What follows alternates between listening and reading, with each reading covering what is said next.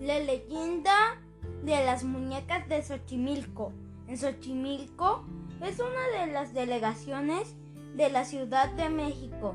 Se encuentra un gran lago con numerosas muñecas y tragedias. Se dice que un hombre llamado Julián Santa Ana recolectaba muñecas abandonadas. Cuenta que ahí habitaban fantasmas, más que habían muerto en el lago.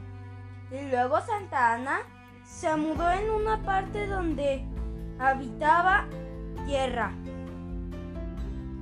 Luego, desde el primer día, lo asustaron los fantasmas y para protegerse puso muñecas y un día murió en el 2001 y se convirtió en zona turística.